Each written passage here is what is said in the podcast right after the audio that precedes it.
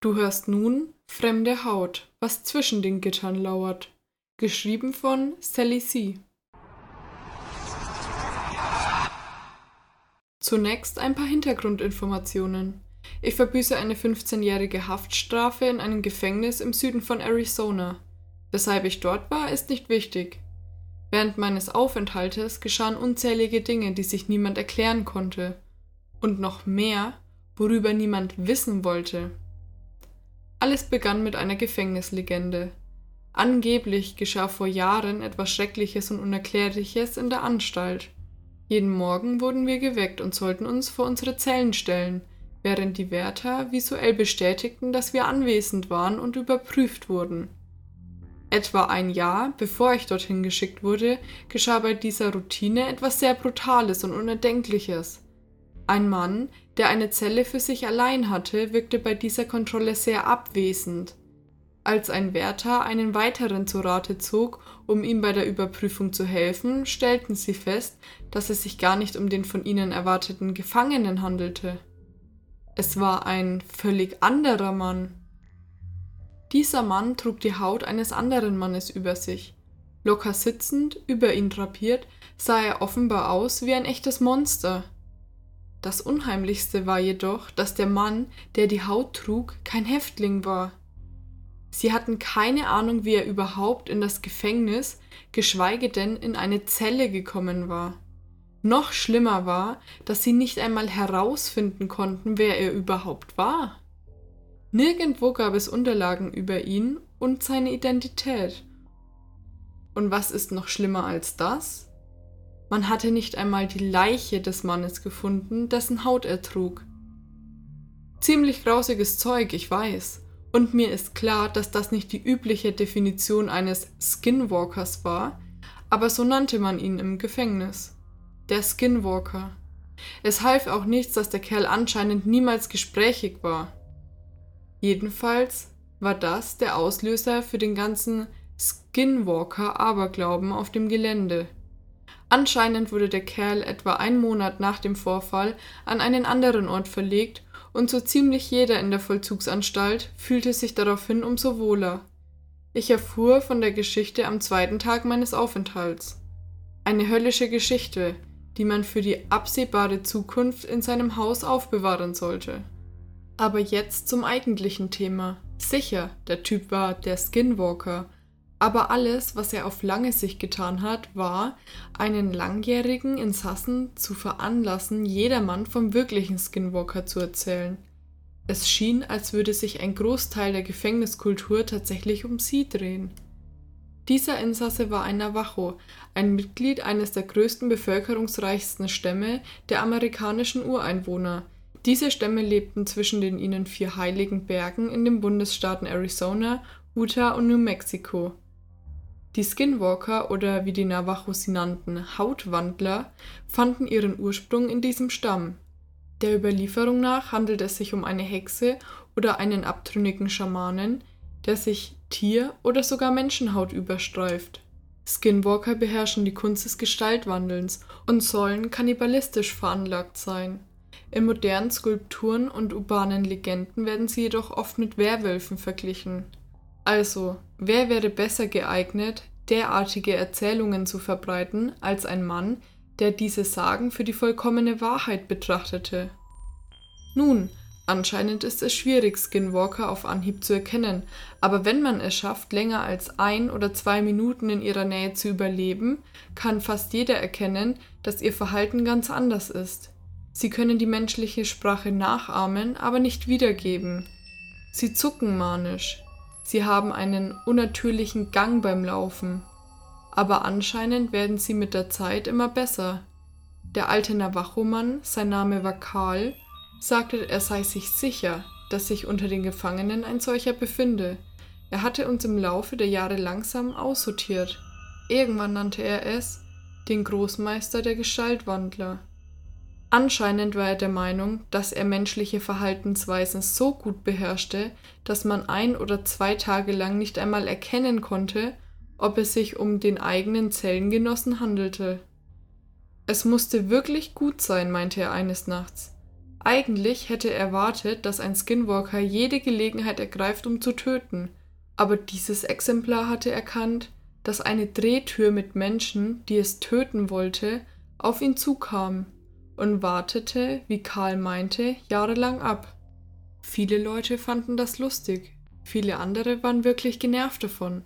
Hin und wieder kam es in Gefängnissen vor, dass man überschnappt. Manchmal findest du deinen Zellengenossen vor deiner Koje baumelnd, an seinen Hosenbein um den Hals aufgehängt.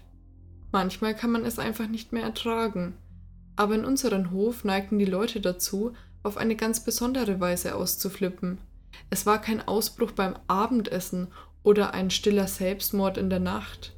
Die Leute haben einfach aufgehört zu reden. Sie beugten sich vor und schlurften umher. Jegliche Freundschaften, die sie pflegten, waren zumeist zum Fenster hinausgeworfen. In der Freizeit würden sie sich in Einzelgänger verwandeln, die Haare würden ihnen ins Gesicht hängen. Niemand sprach gerne darüber.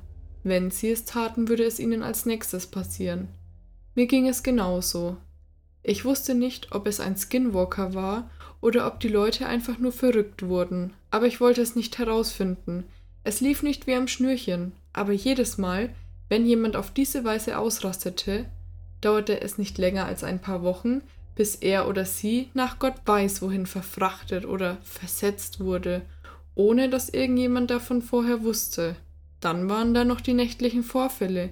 Kurze, laute Geräusche schalten regelmäßig zu jeder Nachtzeit durch meinen Zellenblock.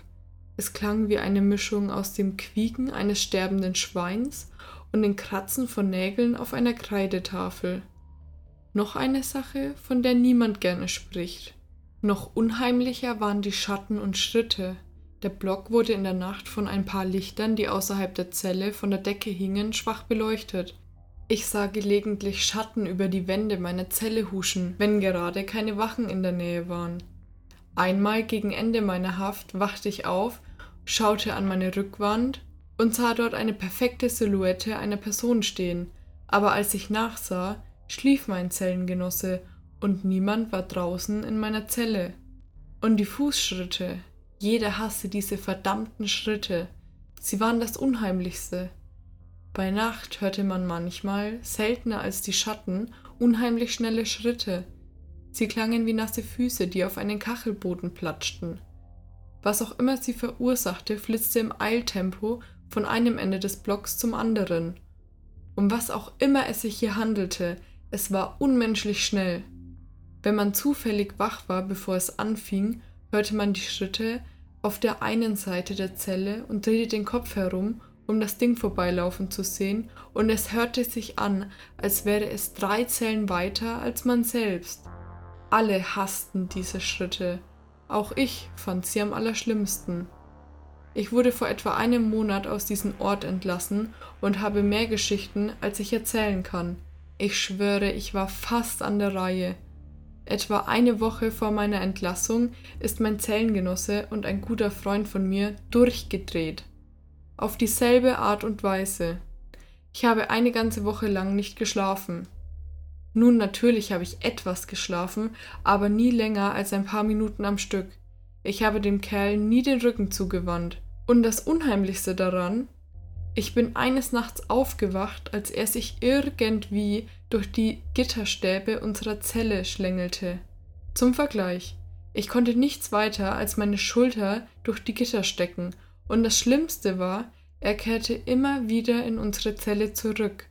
Am Tag meiner Entlassung habe ich kein Wort zu ihm gesagt. Ich bin einfach gegangen. Er schien damit einverstanden zu sein und ich ebenso.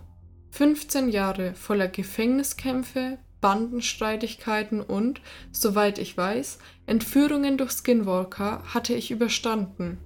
Ich verließ das Gefängnis durch das Eingangstor. Ein freier Mensch. Als ich am Zaun entlang zum Pausenhof ging, sah ich meinen Zellengenossen, der wie schon letzte Woche ganz allein dastand. Ich schüttelte den Kopf und war mir nicht einmal mehr sicher, ob er es wirklich war. Ich warf einen letzten Blick über den Hof, dieses Mal von der anderen Seite des Zauns. Ich wünschte, ich hätte das nicht getan. Dort auf der anderen Seite des Hofes stand Karl ganz allein. Er beäugte die anderen Häftlinge und zuckte manisch. So, jetzt ganz kurz bevor das Outro kommt, ähm, nochmal die kurze Zwischeninfo, weil die Frage aufkam, ob ich einen Discord-Server oder ähnliches habe. Leider nicht. Ähm, aber wer mich gern kontaktieren möchte, kann gern in die Show Notes gucken, da verlinke ich nochmal meine E-Mail-Adresse. Da bin ich immer erreichbar und wenn was ist, einfach schreiben und jetzt kommt das Outro. Dieser Podcast erscheint unter CC-Lizenz. Alle Links sowie Infos findest du in den Show Notes. Hinterlasse gerne eine positive Bewertung in deiner Podcast-App. Wir hören uns beim nächsten Mal.